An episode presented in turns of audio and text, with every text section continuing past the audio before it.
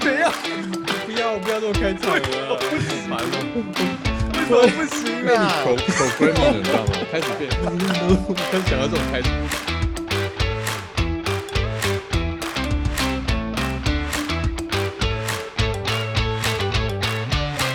Hello，各位朋友，大家好，欢迎各位回到丽丽冰果店，我是立伟。我是丽人，之前有跟大家分享过，我是在做动画的。每次动画我做很久很久，或者是做的很烦很烦，都会每次都想说真是选错行。然后台湾动画其实也没有太多观众，呃，有有关注过，所以有时候做就觉得啊，早知道就去卖冰。你很知道卖冰的典故吗？现代人哦，比较多人提到的是说，哎，早知道去卖鸡排，对不对？但是你知道，其实、其实每次就会提到说，有一句谚语说“得一宜先，得离北边”，你知道什么意思吗？就是如果你找不到好工作，你就去卖冰就好了嘛？不是，才不是这样，这不是一个不好的选择。第一，？医生是说医生最赚钱，第二个哦是说卖冰，卖冰是第二赚钱的。对，所以这就是我们为什么要开冰锅。哦 好啦，其实我们也没有那么 没有那么市侩啦。对啊，其实我们其实丽丽冰果店其实主要是想要跟大家分享，呃，我们在生活跟科技上面的一些观察啦。那其实有时候都是一些呃脸消维或者是一些胡乱，那大家听听啊，就当做是呃生活上的一些消遣喽。就不要认真去 Google 我们讲的一些东西就对了，是不是？然后也不要，然后也不要 Google 我们是谁、啊。不要回来吐我们就对了，不要 Google 我们是谁？好啦，其实其实呃，我跟丽人算是我们有大概多久之前认识啊？二零好久了哦，零零零零二吗零二零二的样子哦。哇塞，二十年塞呢、所以说其实其实那个时候我们当然不会像现在这样子，当时就想说要做什么丽丽冰果店。其实我我还记得第一次见到丽人的印象，大概快二十年前。那个时候我们两个刚好在同一间大学里面教书，然后我记得那个时候我在班上下了课之后，我刚开始去兼任老师。下了课之后走进戏班，我还没走进戏班，就听到里面有一个非常爽朗的笑声，哇！我心想那什么东西啊？怎么在这种地方有这种笑声？就进去就看到丽人，丽人大概大概有个一百九十公分吧，然后大概像欧尼尔的肤色，是哦，那我然后我我我我记得对他的第一印象大概是这样，觉得他非常非常的开朗，然后因为你知道我刚刚觉得训练很菜嘛，然后他过来说，哎、这上课怎么上那么晚啊？打坏行情啊，什么的这样子的，我那我你你还样讲，你 有，假的？明确有，哎，我上课都很20年前认真的，好不好？哦，哦，然后所以说，我们第一次认识是在大概将近二十年前，在大学里面。那你呢？你第一次对我印象是什么？一个非常认真超大。概很像金城武的一个老师，意在金城武。我对你的印象，你不要紧张啊！你不要你不要紧张，我对你的印象啦，没有啦。其实我对你印象其实还蛮好的，我就看到你哇，这个哇这个家伙怎么哇留个长头发，自以为很帅的样子，然后就每次一直在回头看有没有女生在，有没有女同学在看他那个 那个样子。没有啦，开玩笑的这样一下就过了二十年了。店，你那个时候是教什么啊？我们那时候我那个时候是教剪接嘛，教剪接，所以你对学的东西是剪接对。我记得你我学的东西你其是实是电视制作啦。电视制作，那是什么？对对对，可以吃吗就？是 现在你不要小看电视制作，好吧？哦电视制作就是我们老师，我记得我第一次进去电进去我们课堂的时候，我们我们在美国，我真的在美国念书了嘛，然后美国课堂就说，我跟你讲，你你们选对科系了。你们这个科系就是我们这个科系就是一个你在家里面翘着腿看电视，可以跟爸妈说我在做功课的一个科系。真的假的？就你真被骗，就被骗。所以你你你在美国的什么地方念书啊？唉，说起这个我其实在美国蛮多地方念过书的耶。是一直一直被转学是是？没有啦，其实就是主要主要我是在 Ohio 啦，美国的一个中西部的有一个州，在那边念大学哦乡啦。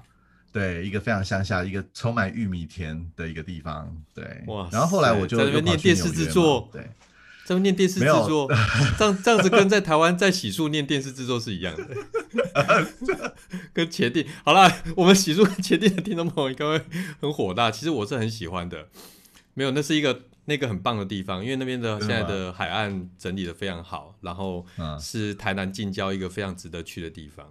那里的七月好，我现在在洗白。真的洗白。好了，所以在我还有学电视制作。呃，是啦，我们是国其实是我在大学是广电系啦，然后就、嗯没错是学电视制作，没错，对。嗯，然后呢？对在我还有那那那边对你来说最大的印象是什么？你这边待了几哎、那年？边就是我我在那边大概有三年的时间啦，然后就大学部嘛，然后我那边的印象其实也很好哎、我觉得是我人生很重要的一个部分，因为也是刚从台湾过去嘛，我其实很年轻过去，我大概是不到二十岁吧，就就去了，哦，那真的很年轻呢。对，然后在那边念大学开始，对。所以台湾的大学聘了一个在玉米田里面 学电视制作的人，在台湾当老师。台湾大学教育好像应该检讨一下。我后来我后来还有去别的地方，好不好？而且再何况慢慢听你说，慢慢听你说。其实其实还蛮有趣的啦，在那边念，其实我觉得美国的，因为电美国的就是电视的一个一个很重要的发展的一个很重要的一个国家嘛。其实对我刚去美国的时候，呃，因为我们学传播的嘛，然后其实上很多传播理论啊，或者传播相关的东西，其实我都听不懂老师在讲什么，因为他都嗯随随便举例就就就举例一些他们从小看到大的东西，对我来说其实都是全新的，什么 I Love Lucy 啊，什么东西哦，就有点像我们。我我们台湾人，我们在举一些我们小时候看过的东西，对对对那美国人对外国人一定都没有什么概念没，错没错。而他们他们举那些东西你都要重新去看吗？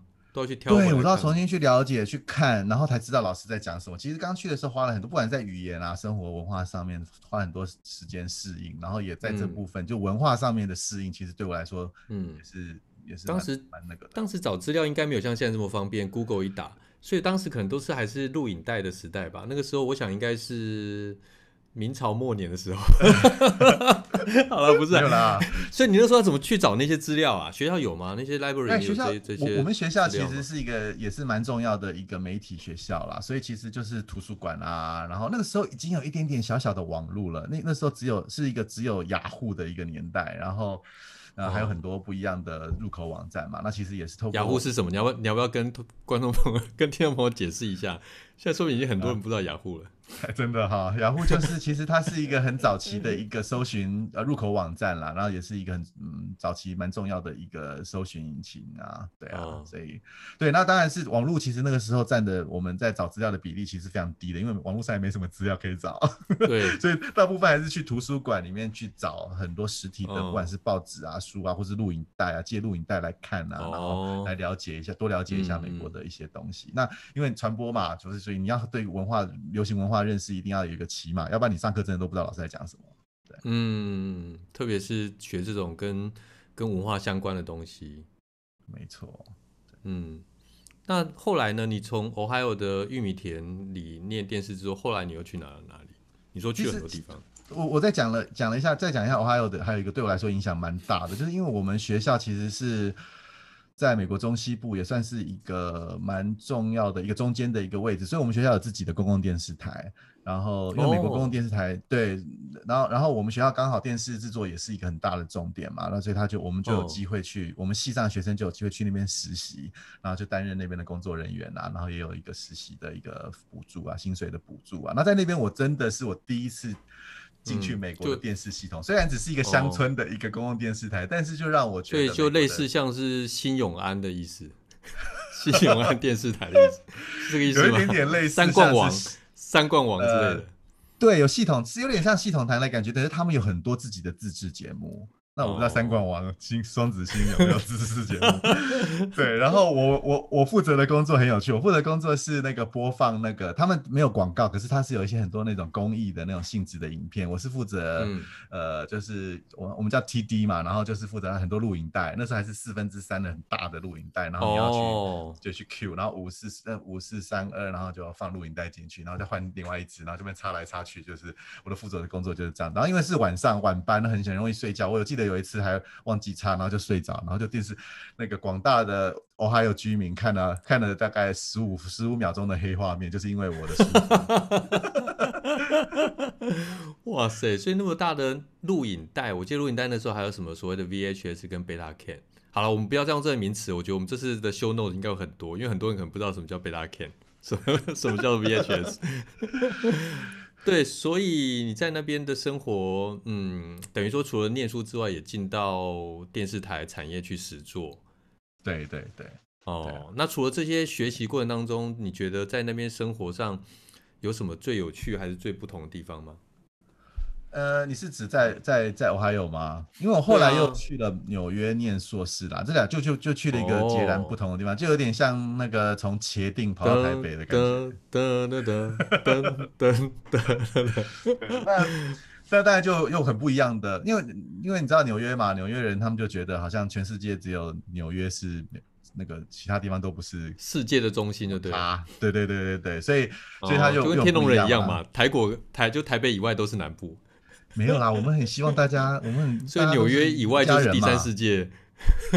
对，我跟你讲，纽约很夸张，他连过一条河到纽泽西，他就觉得是外国人了。是哦，第三世界，对，他们是吃。我们同学，对我们纽约的同学都一直在取笑那个他们对岸过来，都觉得他们是乡下人。所以你看，他们如果是有有 Ohio 过去的是什么样子？哇塞，糗爆了！所以纽约呢，那那纽约相较之下，应该节奏差很多吧？跟玉米田比起来。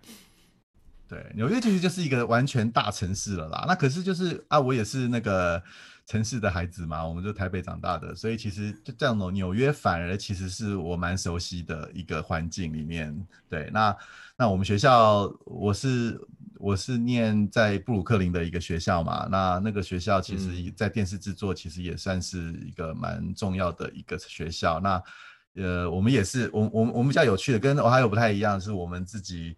呃，也有自制节目。那我们没有电视台，但是我们的节目是在纽约的电，等纽约的公共电视播放的，所以这也是一个很有趣的一个经验，这样子。所以你到研究所也是念电视制作？对对对。哦，那我想专业相同。那你觉得，嗯，纽约这个城市，如果你要形容它的话，你会怎么形容它？我觉得纽约是要我一两句话讲完，就就是一个很多元的城市，然后很多在其他地方小众文化的东西到那边都变成大众，所以如果你对一些很小的东西有兴趣，比如说。比如说，你想要想要看一个什么样子的一个呃，比如呃，比如说朋克音乐的发源呐，那种很小众的小东西的话，到那边你都可以有非常丰富的资源可以让你找到，或者你你对真的假的？为什么？哎，我觉得它就是因为第一个当然是人口也是相对多啦，第二个其实纽约像一个磁铁，大家它吸引全世界的人才过去。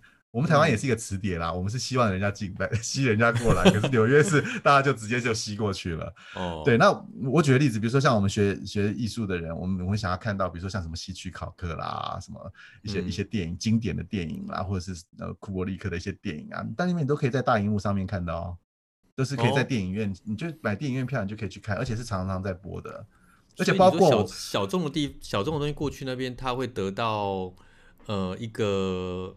合理的评价是这个意思吗？假设很小众，但是到了他们去，那如果是茄定的其余黑轮呢？到纽约去的话，那应该可以得到我们可以得到所有的鱼江文化，所有的纽约的某一区 会会得到一些共鸣啊。没有，我我我指的比较像是艺术文化类的东西啦，因为他们那边毕竟就是艺术文化人口相对应该说它的包容性比较大。应该应该是这样说吧，就是它不是只有主流是主流，它所有东西都可能是主流。没错，我举个例子，比如说像我们百老汇，对不对？就 Broadway 嘛，对。那他们那边有 Off Broadway，有 Off Off Broadway，有这种很多层次的音乐剧的演出，那可能甚至有实验性很高的，那它都可以叫做 Broadway。对，所以你要想要找一些这种。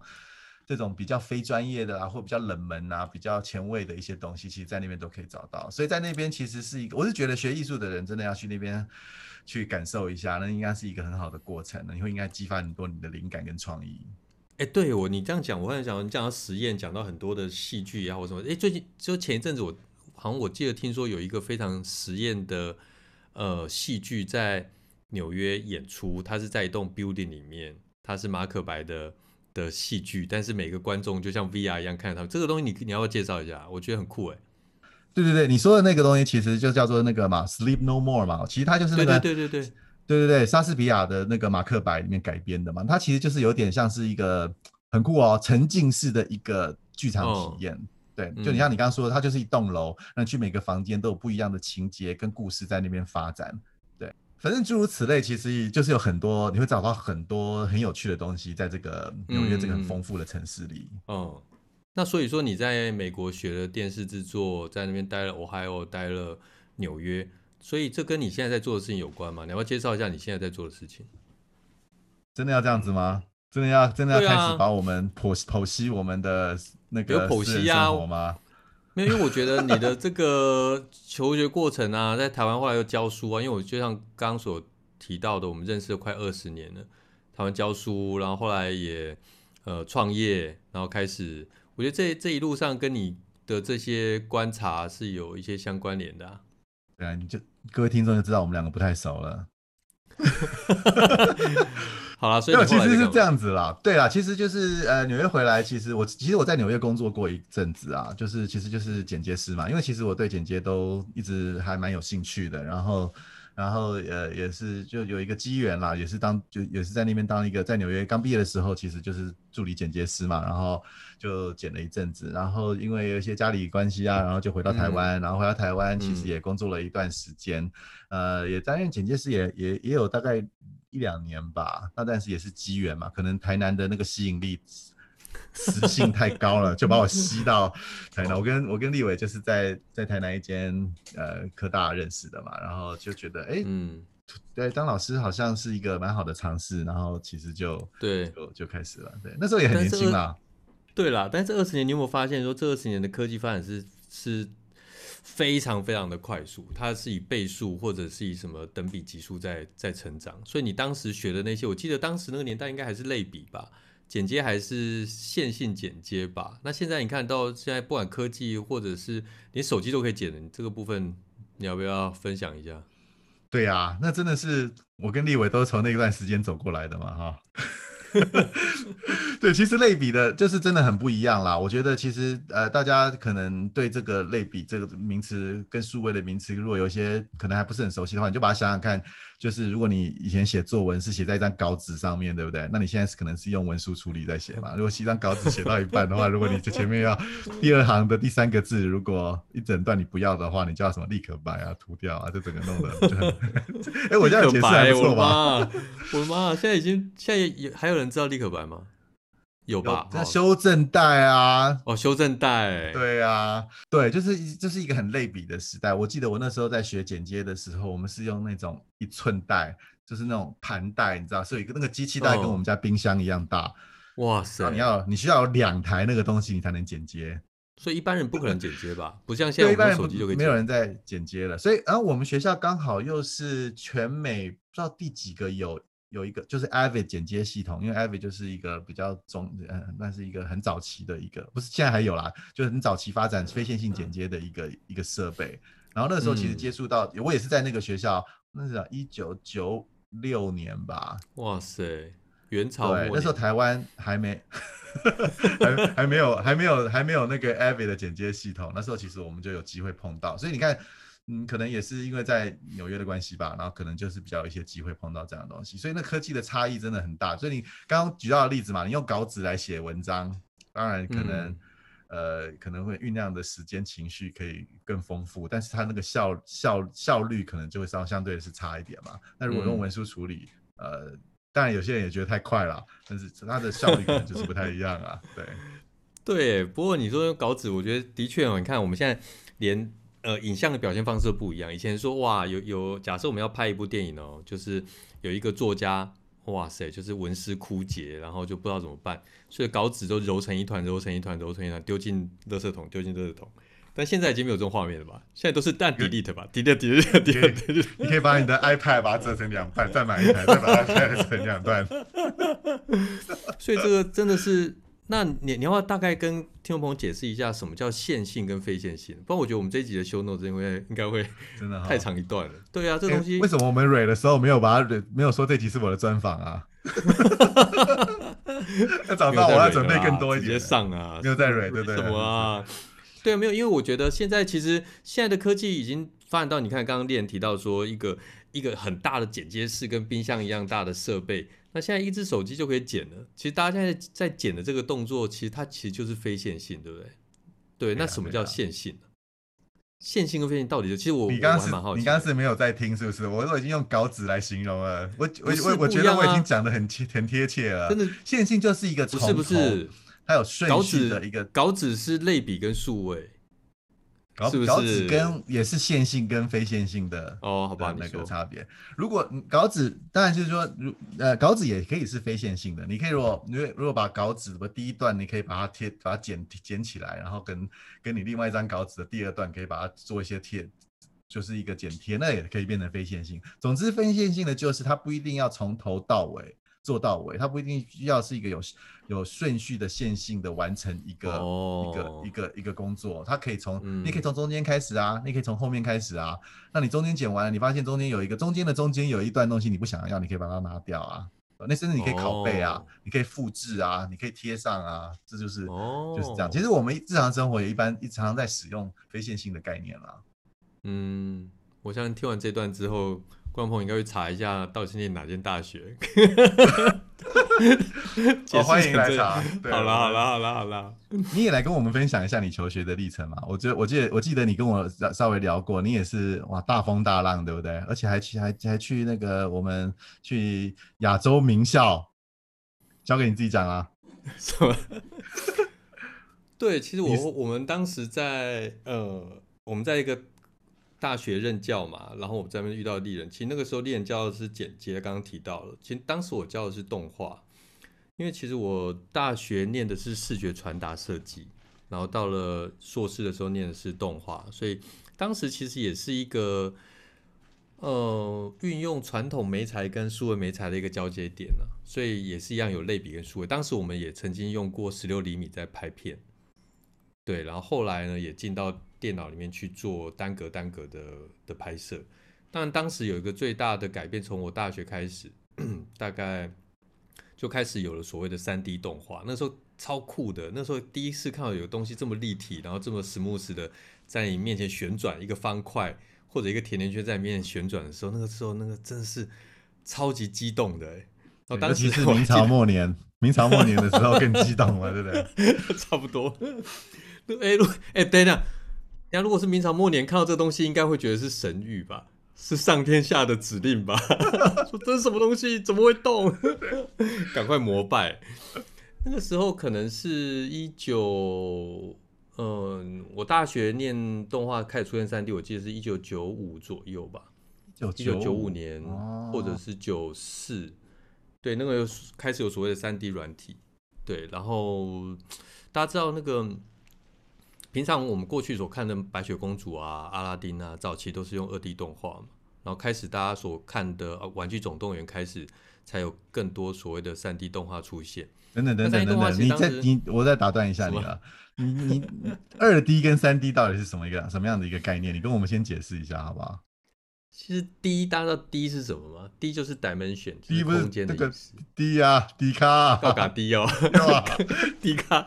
有啊，你是 D 啊，你 D 就是空间的意思嘛，所以二度空间就是平面的，三度空间就是立体的啊，所以当时就是用这样子，所以我研究所念的是动画，然后接触到了平面动画、电脑动画跟偶动画，还有实验动画等等，所以后来在大学里面教的是动画。然后后来我嗯念完了动画之后，我开始对于所谓的叙事啊，对于这个嗯完成一部影片的这个呃更有兴趣，所以我后来到了北京电影学院去念书，然后去念博士班，对，然后念的是导演，对，所以其实到了北京，我记得我到北京的时候是二零零五年，那时候还比较早，那时候在北京电影学院里面，台湾人还没有人在念博士。博士班哦，硕士倒是有一些啊，然后所以其实北京那个时候，二零零五年大家知道，我们对于呃中国大陆的了解，当然这几年有更多。其实当时对于中国大陆的一些新闻，其实相对来说是比较少的。有没有碰到什么好笑的事情啊？北京超奇妙的啊！其实有时候刚去哦，因为那个时候台湾人去那边，呃，大家一来是好奇，哎，台湾人呢？你台湾人，你是台湾来的啊？哇，大家其实觉得好像很稀有的感觉。另外一方面也也会觉得台湾的生活好像过得比他们好，所以台湾人其实去哦，常常会被当做是呃肥羊来宰，比方说你如果坐那个计程车啊，它会绕路啊。那因为以前没有什么滴滴打车嘛，没有办法什么 Google Map 也没有那么那么发达，所以它可能会绕路会干嘛？那最让我印象深刻的是，所以说我们在那边常常我刚开始去的时候都要假装自己不是台湾人，你知道吗？特别去买一些东西那你的时候，一定装不像的啊！哎、我装超像好不好？啊比方说我去潘家园，大家知道潘家园吗？它是有点像是一个跳蚤市场哦，然后早期是真的有很多真的东西，然后真的一些旧货。听说有一些然后一些跳蚤找到一些古董啊，对不对？真正的古董在那边。对对对早期是这样，但现在的话，那些古董都批发的，都是工厂量产的对对所以早期我去的时候，怕说会被骗嘛，因为我们总是出出去在外要小心啊，所以说假装是大陆人啊。哎，这位师傅，这个东西怎么卖呢？三十，我看这不用吧，这这二十二十行吗？您看这啊，就是对，有刚开始会这样子，然后他然后他就看了我一眼，台湾来的啊，我就 超北京的，然后我就想学了老半天，结果他他就默默地抬头看我，台湾来的是吧？台湾来的、啊，然后我就我，然后然后我就只好马上变回原形，好啦，三十就三十，好逊啊，逊爆了，真的是。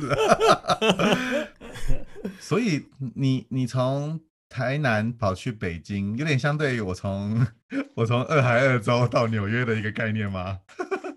你要不要说看看那时候你去北京是那时候去念书的时候是第一次去吗？还是你已经有有有有之前有去的经验了？之前有去过，但是我我我我我可能要修正一下，刚刚说从俄亥俄到纽约的感觉，其实我觉得不是诶、当时其实台湾还是比较比较进步，虽然说现在大家听到北京就想到什么中央电视台的建筑啊，想到很多这种高科技、很现代的呃三里屯啊，很很 fancy 的这些、哦那个时候还不流行文化，那时候还不是哎、那时候还不是，所以大家可以想象说，他们发展其实应该说速度算是快的，应该说整个的这种呃 update updating 其实是非常非常快的哦。虽然说他们很多文化还是相对来说比较呃比较传统哦，所以其实二零零五年当时候最大的一件事情就是二零零八要开始有北京奥运了。对，所以整个城市都在动。哦，那个时候我记得北京的地铁也只有三条线。当时我住在北京，大家大家如果去过北京，应该知道我在说什么，就是有哦以天安门为中心，然后有二环、三环、四环、五环、六环。当时各位，当时我住在六环呢，那时候是什么概念？六环大家可没有办法想象，六环从六环要到市中心大概要两个小时左右，所以相当于就是要一个要一个进城的概念。六环其实是荒郊野外，是是路上会有呃会有牛会有牛车会有马车，要不要解释一下北京这个环是什么意思？它其实就像是外环道哦，第二个外环道等于说它比较像个同心圆的概念，二环在最里面，六环在最外面，所以一圈一圈往外，那一环一环一环。那所以当时其实我们很多的时候说，哎，你住在哪呢？哇，我住在二环边上。哎呦，坐在二环边上那是很那是很中心的啊。啊，我住在六环呐、啊，六环，那 那你们会冷吗？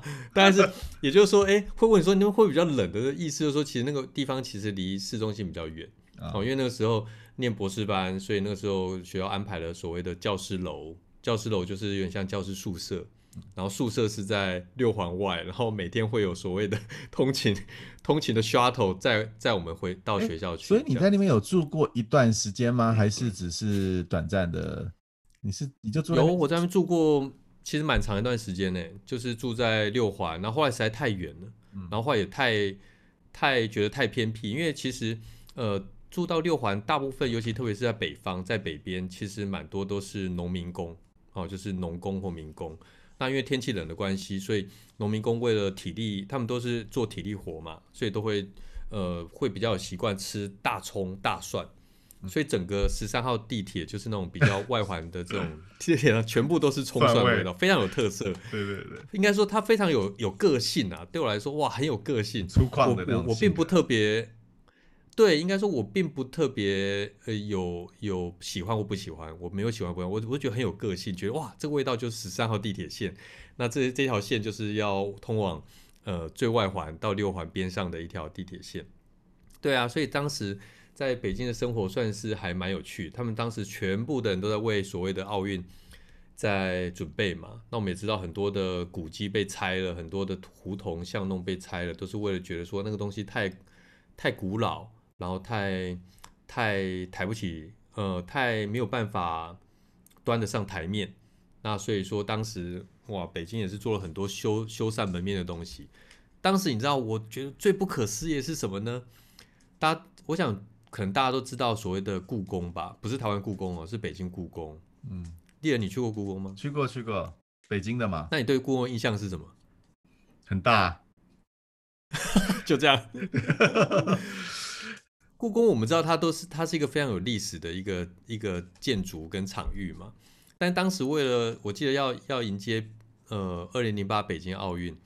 他们居然把整个故宫粉刷，哎，粉刷的倍儿亮的，哎，然后地板整个重铺，哎，那个时候其实我觉得真的是，呃，对于我们现在来来看，当然是很不可思议啦。有的人去那个地方，其实就是要看它的历史嘛，结果他是在翻新，然后把整个翻的很新，觉得说，嗯，这样子比较现代，这样比较 所以当时是那样子啦。跟我们台湾某些政治人物的思维好像也蛮像的嘛，把旧的东西拆掉，换拆换成新的，就是一种进步，对不对？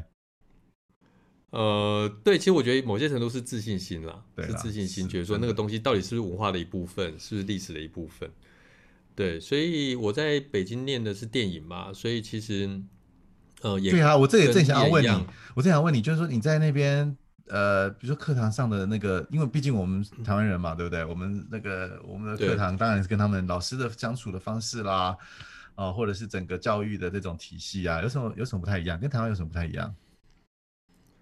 哎，我觉得最大的不同是他们师徒制的这个这个关系是非常非常紧密的。这会不会是因为你念的电影专业，你念这个电影专业的关系？哦，也是有可能，也是有可能。他比较像早期，像台湾电影也是一个徒弟哦，就是一个师傅可能带几个徒弟，然后都要从最基本的这种什么扛扛扛摄影机开始，收电线开始。那你就是扛扛电扛工作站电脑跟荧幕吗？不过，因为毕竟博士班比较没有这种真的在做什么动画，我们是比较多是导演学嘛，然后一些编剧理论啊这些东西。那其实我觉得我在那边其实遇到跟猎人一样的情况，就是因为毕竟你到不同的地方去学跟节目跟电影有关的，所以他们举的例子也都是诶，都是这些例子，什么邻居，或者是所谓主旋律电影的哪一部，或者是什么马背上的法庭、图雅的婚事，这些我们可能都没有听过。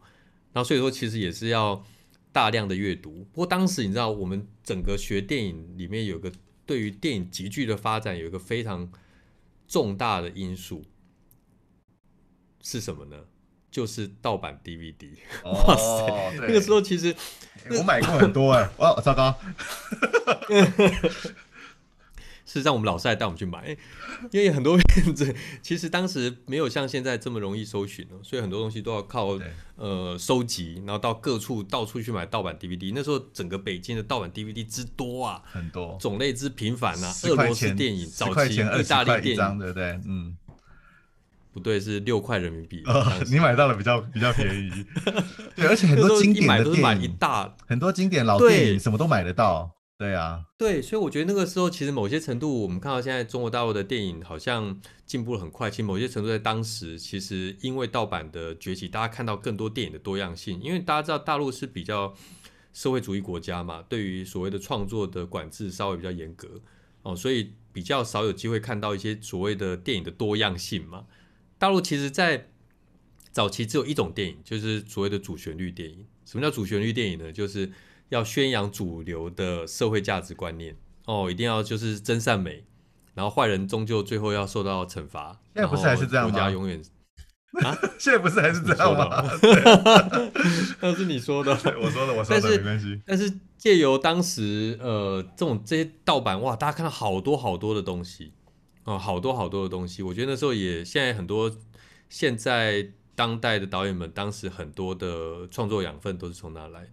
嗯，哦，所以北京其实当时就是我刚刚提到说，因为二二零零八的关系，很多的地铁站在新建，然后很多东西楼在盖，然后道路的规划，然后美化，那所以当时看到最频繁的场景，或者是最冲突性的场景，就是哎，一个非常崭新的地铁站门口，还是有很多的大妈大叔，然后穿着吊嘎跟短裤拖鞋，然后在那边呃在那边呃跳舞，或者在那边写毛笔字，或者是 在那边遛鸟之类的。